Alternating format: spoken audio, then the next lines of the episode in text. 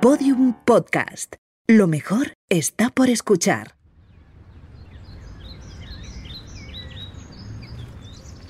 ¿Vene? ¿Vene? ¿Vene? Sara, ¿tú sabes dónde está? ¿Vene? No le veo. Mm, no lo sé, no habrá ido a por birra, estaba por aquí. ¿Quieres pipas? No, deja, deja, que hay que encontrar a este. ¿Dónde estará? ¡Vene! ¡Vene! Vene. Chicos, chicas, estoy aquí. Estoy aquí. ¿Dónde? ¿Tú le ves? No. Aquí, aquí abajo. Pero Vene, ¿qué haces metido en esa especie de alcantarilla? No es una alcantarilla. Y no gritéis que se entera todo el parque. Es mi refugio antiapocalíptico. Estoy preparadísimo. ¿Pero qué dices? Estás con unas maracas, ¿eh? Que se acaba el mundo, chavales. Bajad aquí, sin que os vea nadie. Tengo combustible, mantas, bebidas, pizza y latas de conserva. Y un rifle. Y un generador para enchufar el ordenador. Llevo años preparándome. ¿Pero qué pasa? ¿Que se acaba el mundo? Claro, ¿no lo veis a vuestro alrededor? Pandemias, nevadas, inteligencias artificiales, asteroides por ahí, cambio climático, fascismo. Oye, Sara, pues igual tienes razón. ¿Qué hacemos? ¿Bajamos? Podríamos sobrevivir en el futuro. Solo las ratas, las cucarachas y poesía o barbarie.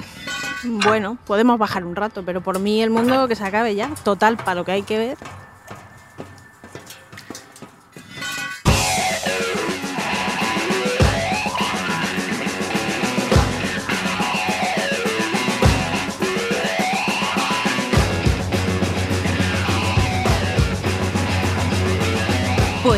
Barbarie, un podcast del colectivo Más que Palabras, con Javier Benedicto, Sara Luque y Sergio C. Fanjul.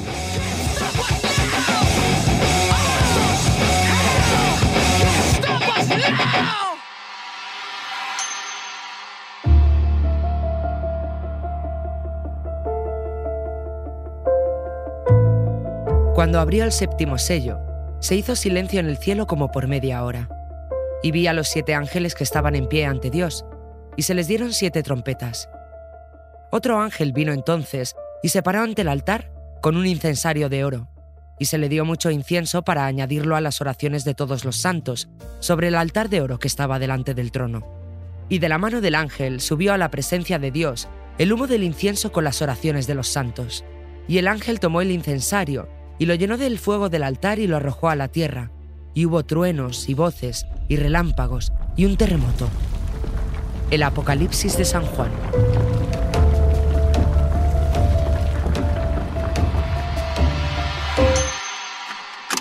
Bueno, vamos a ver los viajes. Creo que este año deberíamos ir a la Tierra. Hace 200 años que no hemos estado allí. ¿Quién quiere ir a la Tierra? ¿A Narvos? A Narvos solo pueden ir 10. Poneos de acuerdo. ¿A la Tierra?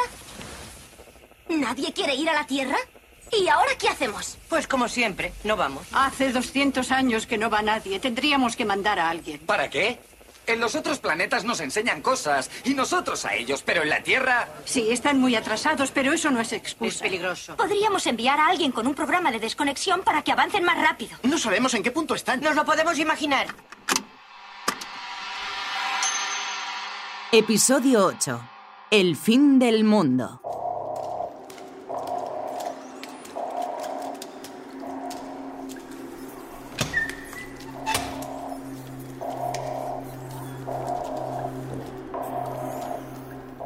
Bienvenidas y bienvenidos a Poesía o Barbarie, desde mi pequeño pero coqueto refugio del fin del mundo. Aquí estaremos seguros y cómodos, pase lo que pase ahí fuera. Es que está la cosa malísima. Sergio, Sara, ¿cómo veis vosotros el fin del mundo?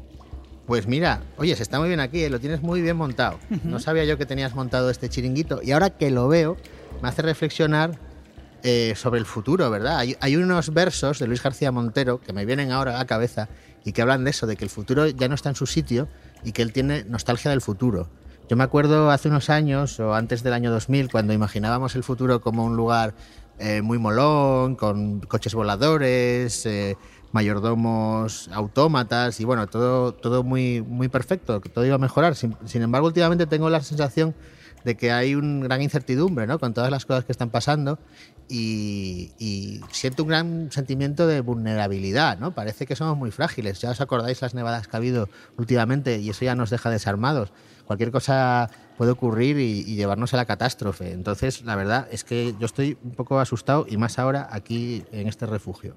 Pues fíjate que yo pienso un poco al contrario, con todo lo que estamos viviendo en, en general y luego mm, personas que tienen situaciones muy jodidas en particular, eh, no me cuesta mucho imaginar que esto se va a acabar. Al revés, digo, joder, tenemos una resistencia o el planeta Tierra tiene una resistencia. No sé, a mí me parece todo como demasiado real y imaginarme un fin del mundo me parece demasiado ¿Cómo ficticio. que demasiado real? Ah, ¿te parece todo demasiado real? Todo es, todo es real, todo está pasando. Hemos tenido una pandemia mm, global y aquí seguimos. Madrid ha estado intransitable por la nieve y aquí seguimos. Me cuesta mucho imaginarme el fin del mundo. O sea, me, me puedo imaginar mucho sufrimiento, mucha dificultad y, y ojalá un fin del mundo si vamos a ir yendo a peor, pero no me lo imagino, me cuesta conectar con eso. No sé tú, Beni. Pues eh, donde yo me he sentido más en el fin del mundo últimamente, pues efectivamente, ha sido tras la pasada nevada histórica, que vale ya de vivir acontecimientos históricos. En Madrid, de camino en los mercados y supermercados, a los que iba, llegué tarde, no había nada de comida durante días, porque los transportes de alimentación no podían llegar. ¿Y perdiste peso? Bueno, al revés, tuve que comprar guarrerías para saciar el apetito Vaya. y se está empezando a difuminar mi reconocida figura. Pero bueno, eh, también me gusta fantasear con los clásicos del fin del mundo, como aquellos en los que hay que huir a tierras elevadas porque viene un meteorito que desatará un impacto en el mar y una ola inundará eh, territorios por eh, huir de zombies que se han convertido tras una vacunación masiva eh, que causa efectos inesperados en nuestros cuerpos. En fin, Claro, por eso te has montado el refugio que te has montado. de aquí no me saca nadie. Oye, todo esto está muy bien, pero tenemos que salir un rato, correr el riesgo, porque hemos quedado con Bryce F.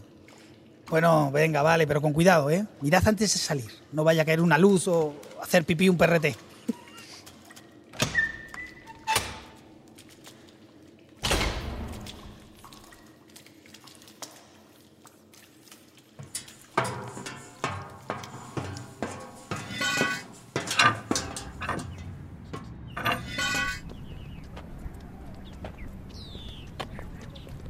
Mira, por ahí viene Bryce. Bryce, Bryce, ¿qué tal? ¿Cómo estás? Hola, hola, muy bien, ¿qué tal? ¿Cómo estás? Qué bueno.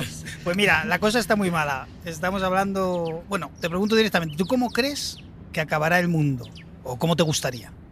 Yo. mm, A ver, es que el mundo qué es, porque el mundo te refieres al planeta Tierra. Porque claro, yo creo que el planeta Tierra, no, pues cuando acabe nosotros ya no estaremos aquí, ¿no? Claro. Claro, o la humanidad. Bien, la Exacto. bien, bien. La humanidad, ¿no? Buena Sí. puntualización. Claro, el mundo yo creo que algún día pues, un sol explotará y nos llevará por delante. Pero a lo mejor no estamos ya aquí nosotros. Yo creo que nosotros vamos a morir por la ley de la termodinámica. ¿Y eso? Porque va a llegar un momento en el que no va a haber recursos para sostenernos y nos, nos mataremos los unos a los otros. Pero bueno, alguno puede quedar ahí. A lo mejor el último que se extingue muere de frío, ¿eh? Qué fresquito. Que también es la ley de la termodinámica. al final, sí. O de soledad. El cero absoluto.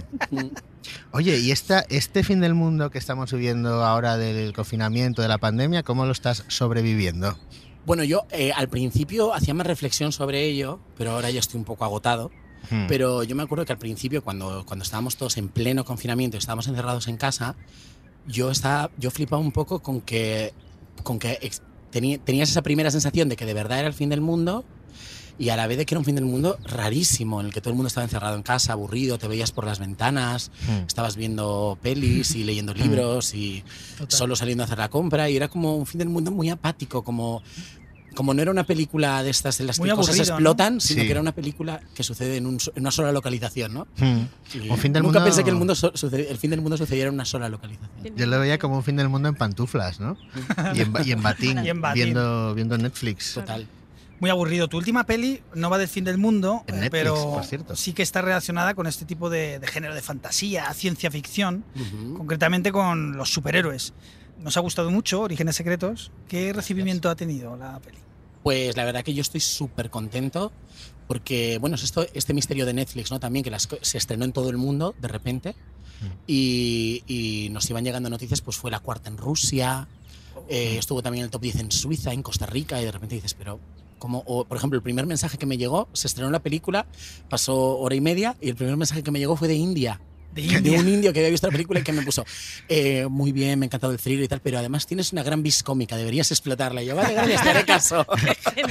Pero, pero la doblan al ruso y al indio. ¿lo- Está doblada en todos los idiomas y me he podido ver. ¿Y cómo es eh, eso?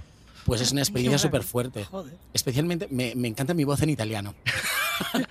pero bueno, todavía no me he oído en todos, ¿eh? Me- pero, pero bueno, he, he curioseado un poco. Pero sobre claro, todo cuando subieron los trailers. Dicen que se pierde mucho el trabajo del actor, ¿no? Que cuando los actores se ven doblados dicen, "Bueno, vaya mierda, porque ese no soy yo.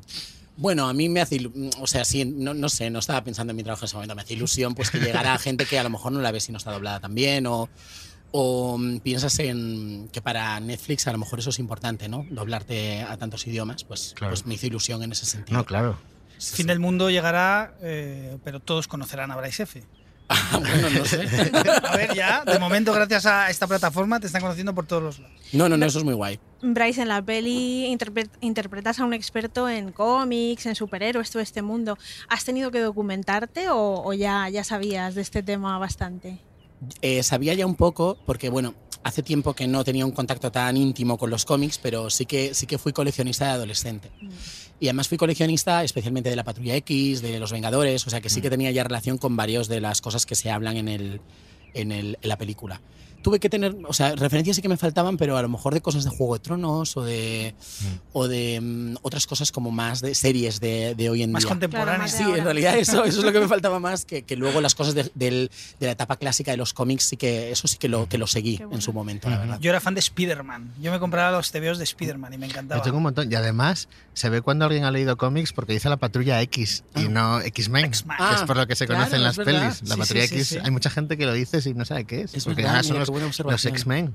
Hay muchos. Star Brand me gustaba a mí, que tenía la ¿Qué es marca de la estrella, que le- se la dio un alienígena para eh, encontrar el equilibrio en la guerra mm, Pero ese no es de Marvel. del universo. No, este era de. De DC. Creo que sí que era de. Yo es que soy más de Marvel que de DC. Yo también. Sí. Yo también. Te han llamado por ahí el niño mimado de Netflix. ¿Ah, sí?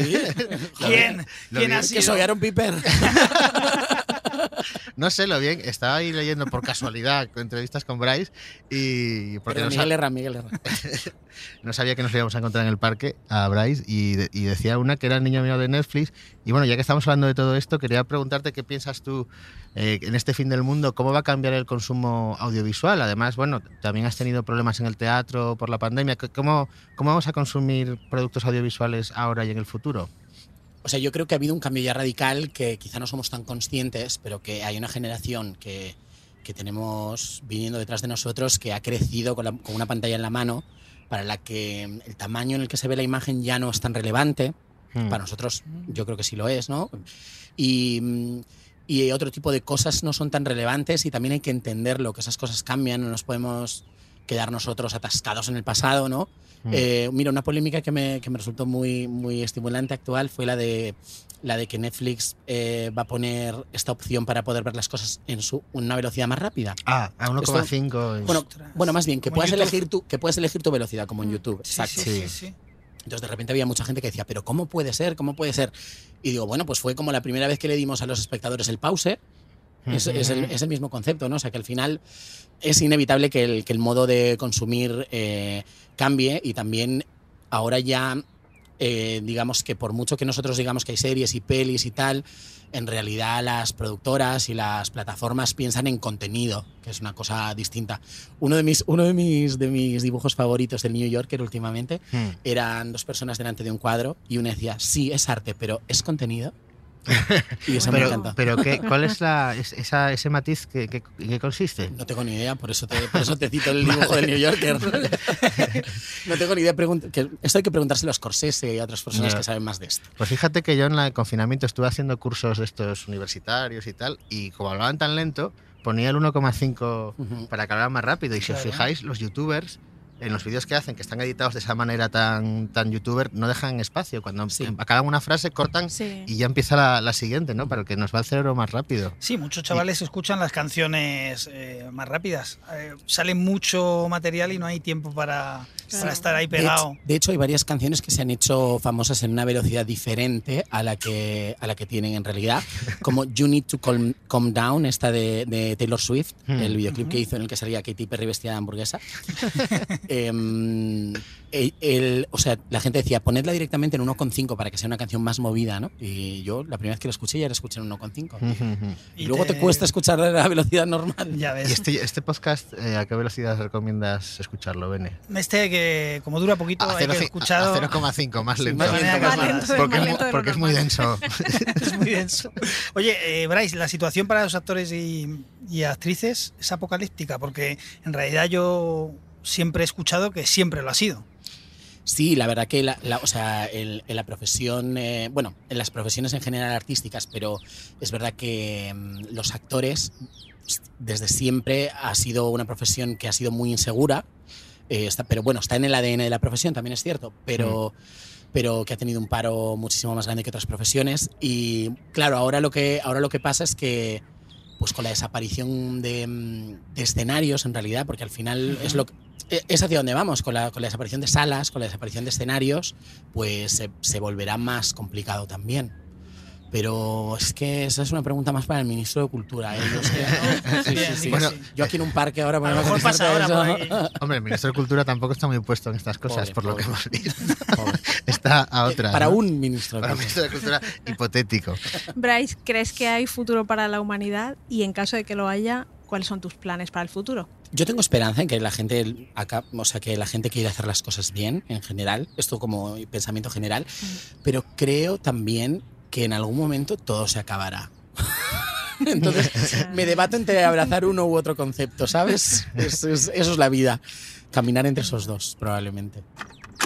Imaginemos, si pudieras ver el futuro y te asustase lo que ves, ¿qué harías con esa información? ¿Se lo dirías a quién?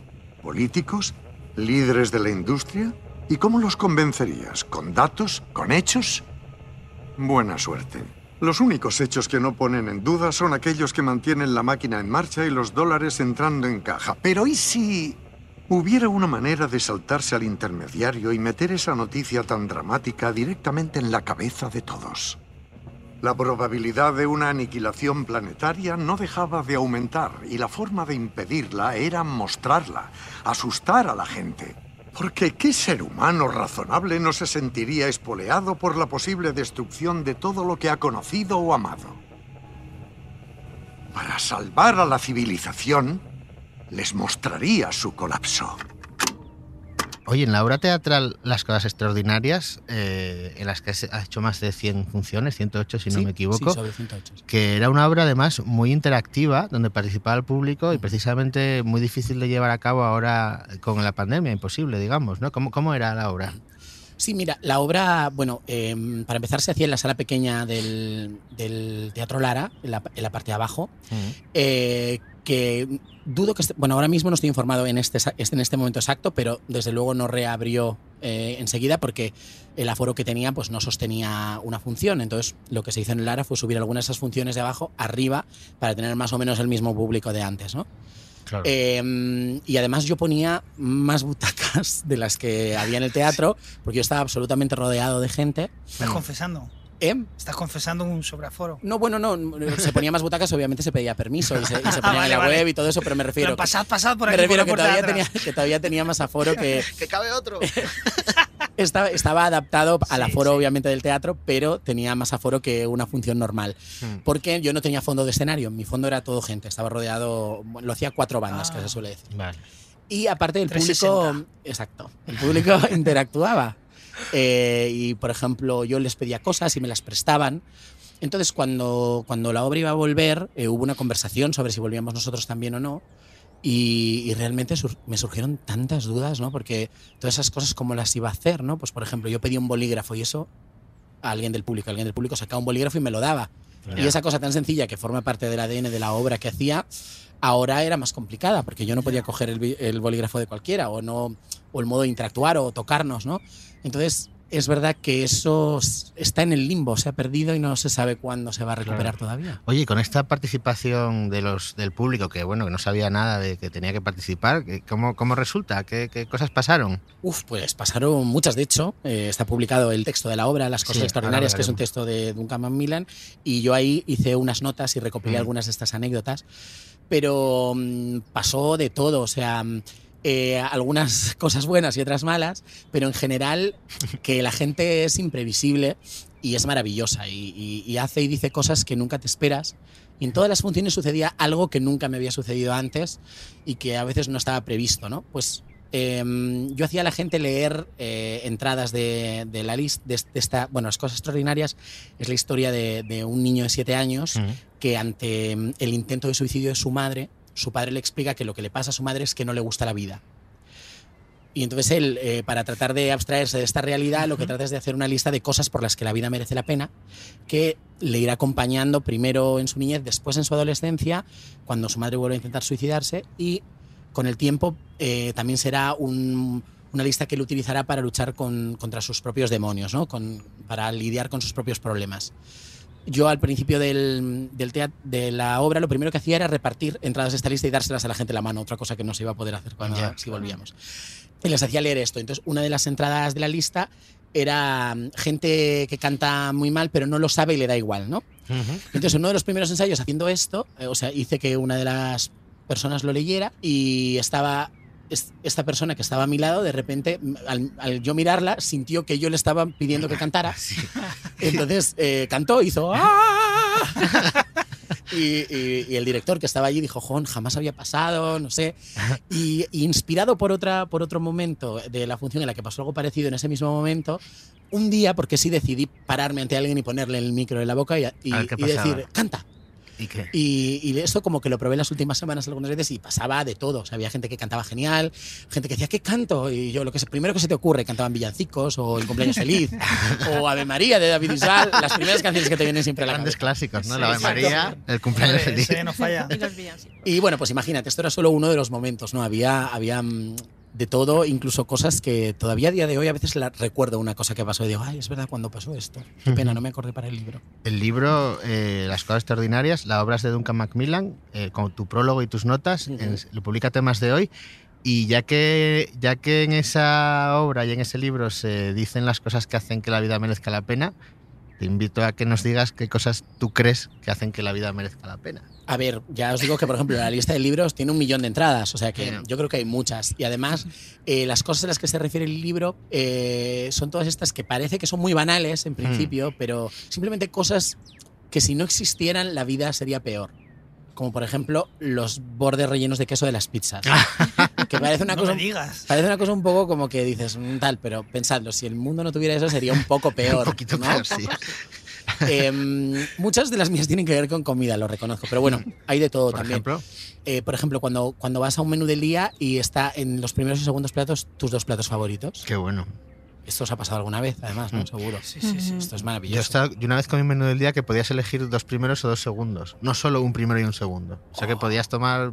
¿Cuatro platos? Cuatro No, platos no, por no. el precio de un menú. En vez de coger una sopa y una carne, pues ¿Cómo se nota que no vais a muchos menús del día? Porque yo lo he entendido del segundo. Sí. Tú pues puedes normalmente- coger carne y pescado en vez de sopa y carne. Ah, Claro, vale, tú normalmente puedes elegir un primero, un segundo o dos primeros y na- no pasa Eso, nada. Pero poder sí. elegir dos segundos es más Dos raro. segundos amigo. es una apuesta muy... Es una cosa extraordinaria. Sí, eso hace la vida mejor. Exacto. Bueno, Bryce, muchas gracias por, por charlar con nosotros. Nada, gracias a vosotros. Oye, me, me voy que en realidad estaba paseando a un perro. Vale, Venga. venga, Hasta luego.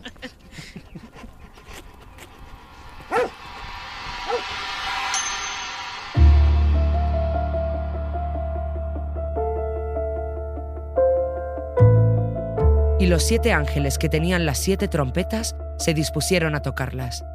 El primer ángel tocó la trompeta y hubo granizo y fuego mezclados con sangre que fueron lanzados sobre la tierra, y la tercera parte de los árboles se quemó, y se quemó toda la hierba verde. El segundo ángel tocó la trompeta, y como una gran montaña ardiendo en fuego, fue precipitada en el mar, y la tercera parte del mar se convirtió en sangre. Y murió la tercera parte de los seres vivientes que estaban en el mar, y la tercera parte de las naves fue destruida. El tercer ángel tocó la trompeta y cayó del cielo una gran estrella, ardiendo como una antorcha, y cayó sobre la tercera parte de los ríos y sobre las fuentes de las aguas. Y miré y oí a un ángel volar por en medio del cielo diciendo a gran voz, Ay, ay, ay de los que moran en la tierra. El Apocalipsis de San Juan.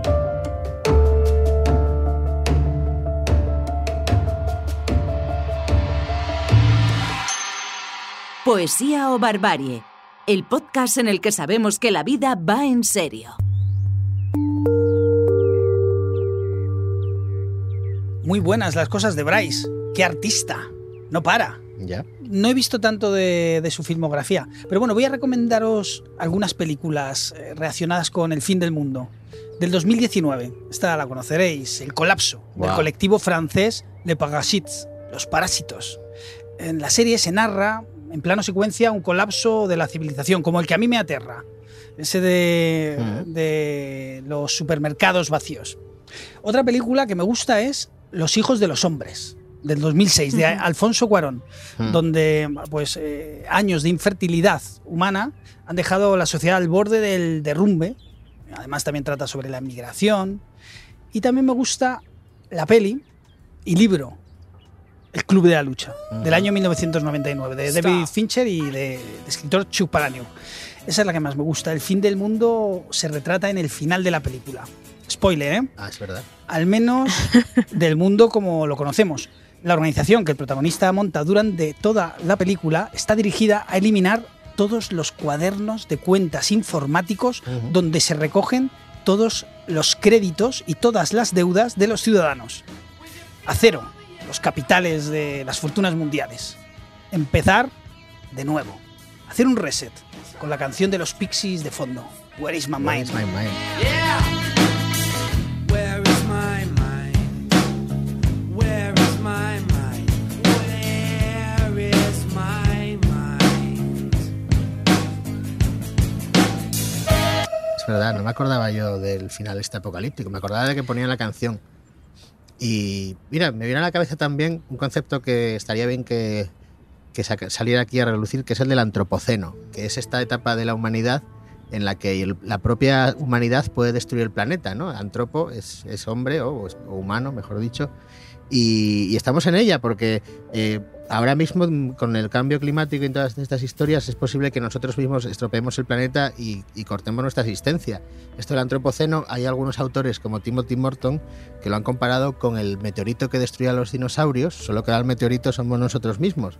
Y también me recuerda un libro muy interesante que quiero recomendaros, que se llama Hay un mundo por venir, eh, de la editorial Caja Negra, escrito por los pensadores Danowski y Viveiros de Castro, que son de origen brasileño, y que habla de los diferentes relatos sobre el fin del mundo que ha habido a través de la historia. Si ponéis en Wikipedia eh, fin del mundo, sale, o fechas del fin del mundo, salen un montón de, hasta más de 100 fechas en las que la humanidad ha pensado que el mundo se va a acabar, incluido el efecto 2000, que esto lo hemos vivido en el cambio de siglo, pensábamos que se iba a ir todo al garete porque se iban a poner a cero las computadoras, eh, un poco como lo que decía Bene de- del Club de la Lucha, o el, el- el fin del calendario maya, Los que fue en mayas, sí. 2012, que también estuvimos ahí. En fin, que van, re- van sucediéndose fechas del fin del mundo, pero el mundo no se acaba. No sabía que había tantas, tantas Pues sí. propuestas de fin del mundo. Claro. Y tantas teorías, porque Donald Haraway está en contra del antropoceno, ¿la? Mola. Sí, Donna Haraway, la de los cyborgs.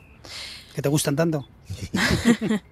Pues yo mm, os he traído un regalo, más que una recomendación. Es un poema de Wisława Szymborska, que es una poeta polaca, que escribió, vivió durante la invasión nazi en Polonia.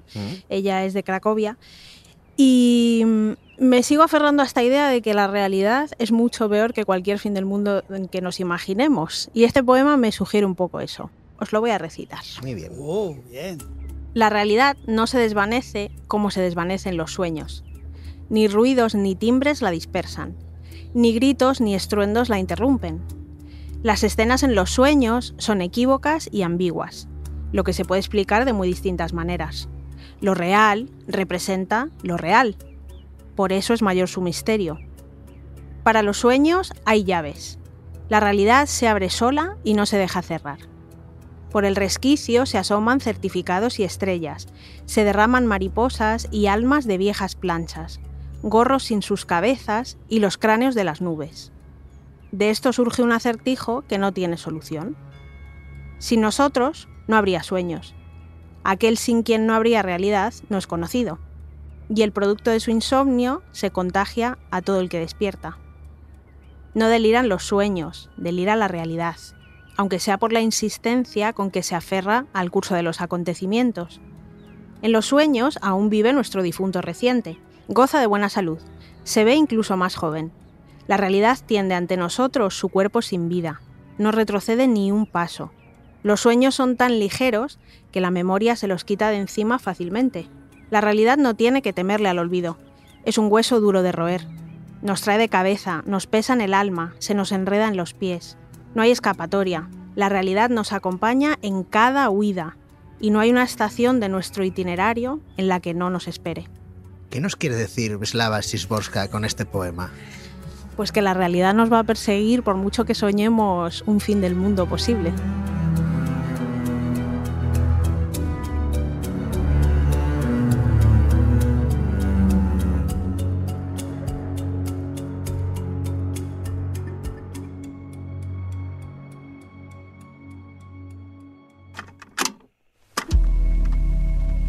Ya no recuerdo cuándo tuve esperanzas por última vez.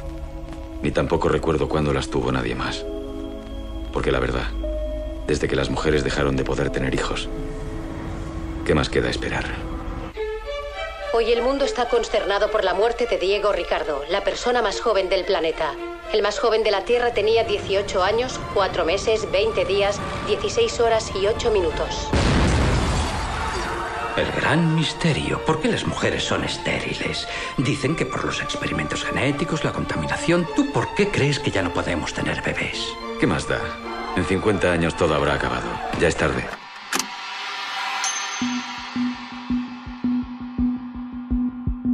Gente que sabe cosas. Hoy, Marta García Ayer, periodista y autora de El fin del mundo tal y como lo conocemos y lo imprevisible, ambos publicados por Planeta.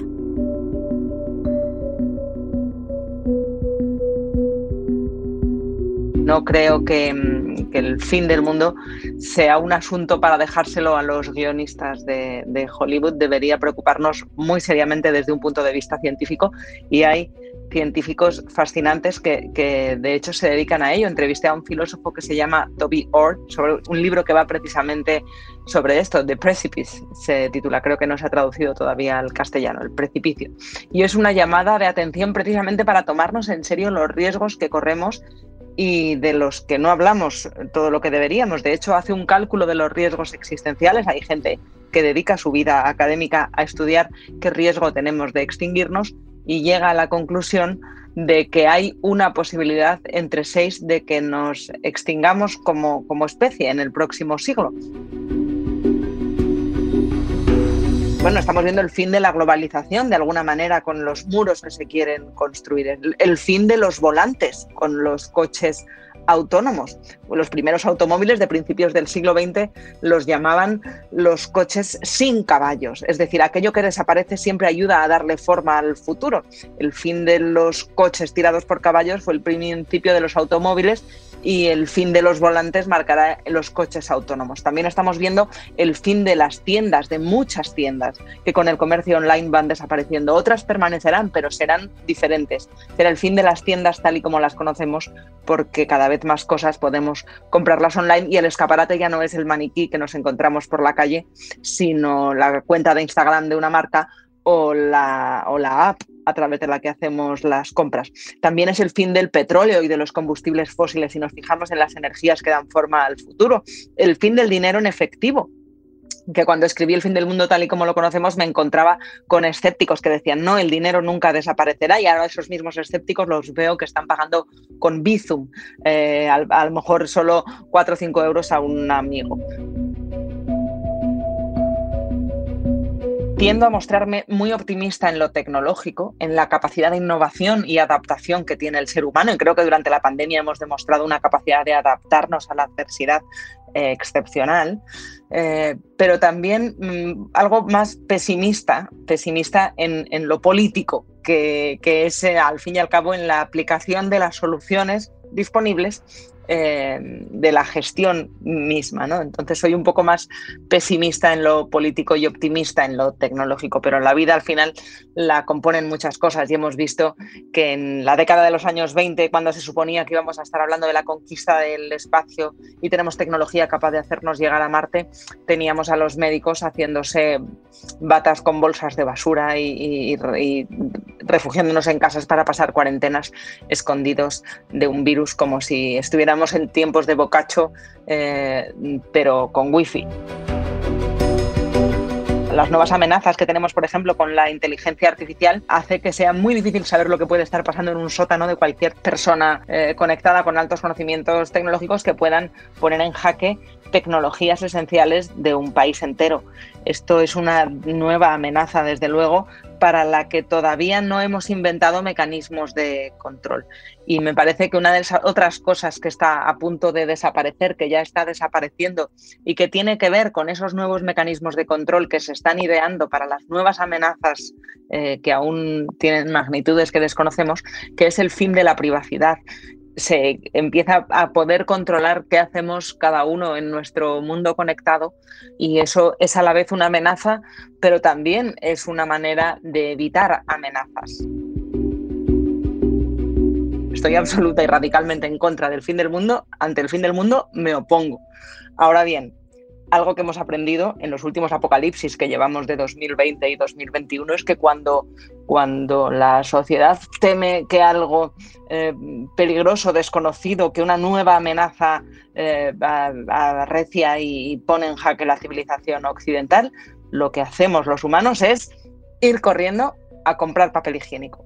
Todavía no, nos lo, no lo entendemos bien, esto los algoritmos no lo han visto venir, pero ya sabemos que es así. Ante el fin del mundo, parece que a la mayor parte de la gente lo que le gustaría es que le pillara con suficiente papel higiénico en, casa.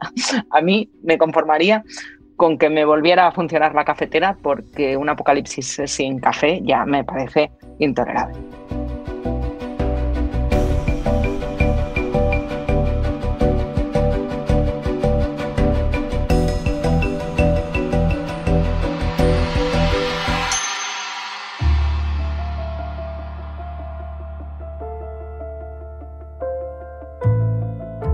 Ángel tocó la trompeta y vio una estrella que cayó del cielo a la tierra, y se le dio la llave del pozo del abismo. Y abrió el pozo del abismo y subió humo del pozo como humo de un gran horno. Y se oscureció el sol y el aire por el humo del pozo, y del humo salieron langostas sobre la tierra, y se les dio poder, como tienen poder los escorpiones de la tierra. Y se les mandó que no dañasen a la hierba de la tierra, ni a cosa verde alguna, ni a ningún árbol, sino solamente a los hombres que no tuviesen el sello de Dios en sus frentes. Y les fue dado, no que los matasen, sino que los atormentasen cinco meses, y su tormento era como tormento de escorpión cuando hiere al hombre. Y en aquellos días los hombres buscarán la muerte, pero no la hallarán, y ansiarán morir, pero la muerte huirá de ellos. El Apocalipsis de San Juan.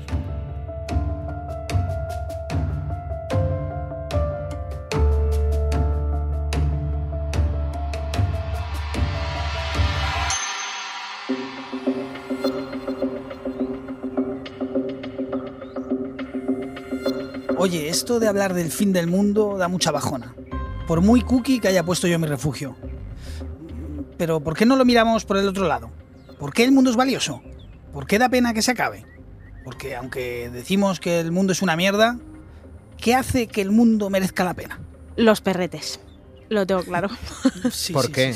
Es que, mira, son muchísimo mejores que las personas, hacen mejor compañía, molestan menos, aunque sean un poco sucios, pero esa miradita que tienen, Ya. eso no lo he visto yo en una persona. ¿eh? Hay un poema muy bonito que se llama Los ojos de los perros de Fernando Beltrán, que cada vez que lo lees lloras. Richman también ha escrito sobre los perros. Jorge Poemas Richman. muy bonitos. ¿Cómo no le vamos a escribir a los perros y cómo no vamos a quererlos? Pero entonces también cabe la opción de que mueran los humanos y se queden los perros. Pero los perros son, Perfecto, son no tengo problema.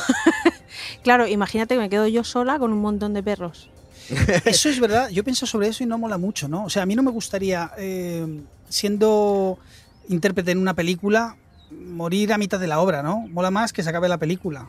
O sea, vivir toda la obra. Que sea, el fin del mundo llega mientras estamos ahora vivos. ¿A ti te gustaría No ser, el último en morir? Como que ya no va a pasar nada más. Exactamente. A mí eso me da mucha angustia. Sí, yo creo que prefiero no verlo. Hombre, a no ser que sea yo con un montón de perretes. ¿Te Entonces, gustaría sí. ser el, el último Last Man on Earth, el último, la última persona en el mundo? Bueno, el mundo merece la pena por la maravillosa aleatoriedad, por la aventura, por la pasión y la sorpresa que supone y por cómo la cooperación, el apoyo mutuo, la solidaridad voluntaria, como decía Malatesta, son herramienta hacia el desarrollo y el bienestar colectivo. Y por el amor, por ese primer beso, por esa mirada, por esa caricia, por esas risas y por todos esos impagables momentos que hemos vivido y por los que nos quedan por vivir.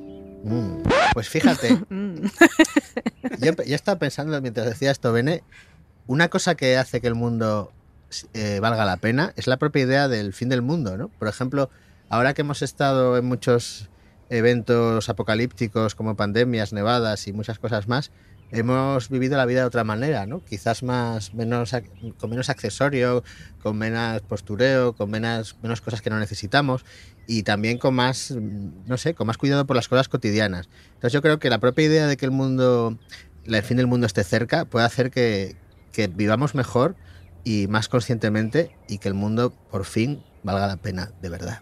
Me encantan vuestras reflexiones. Un momento, ¿qué es eso que suena? ¿Eh?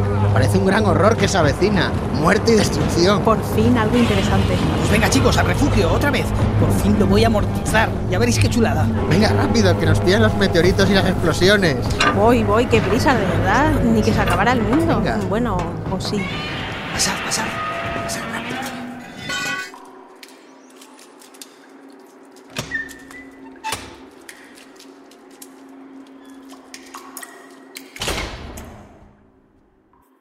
Bueno, ¿y ahora qué?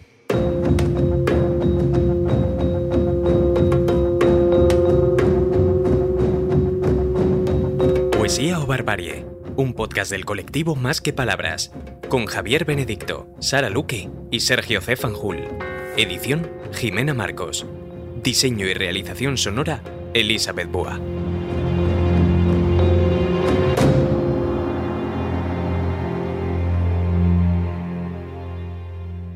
Todos los episodios y contenidos adicionales en podiumpodcast.com.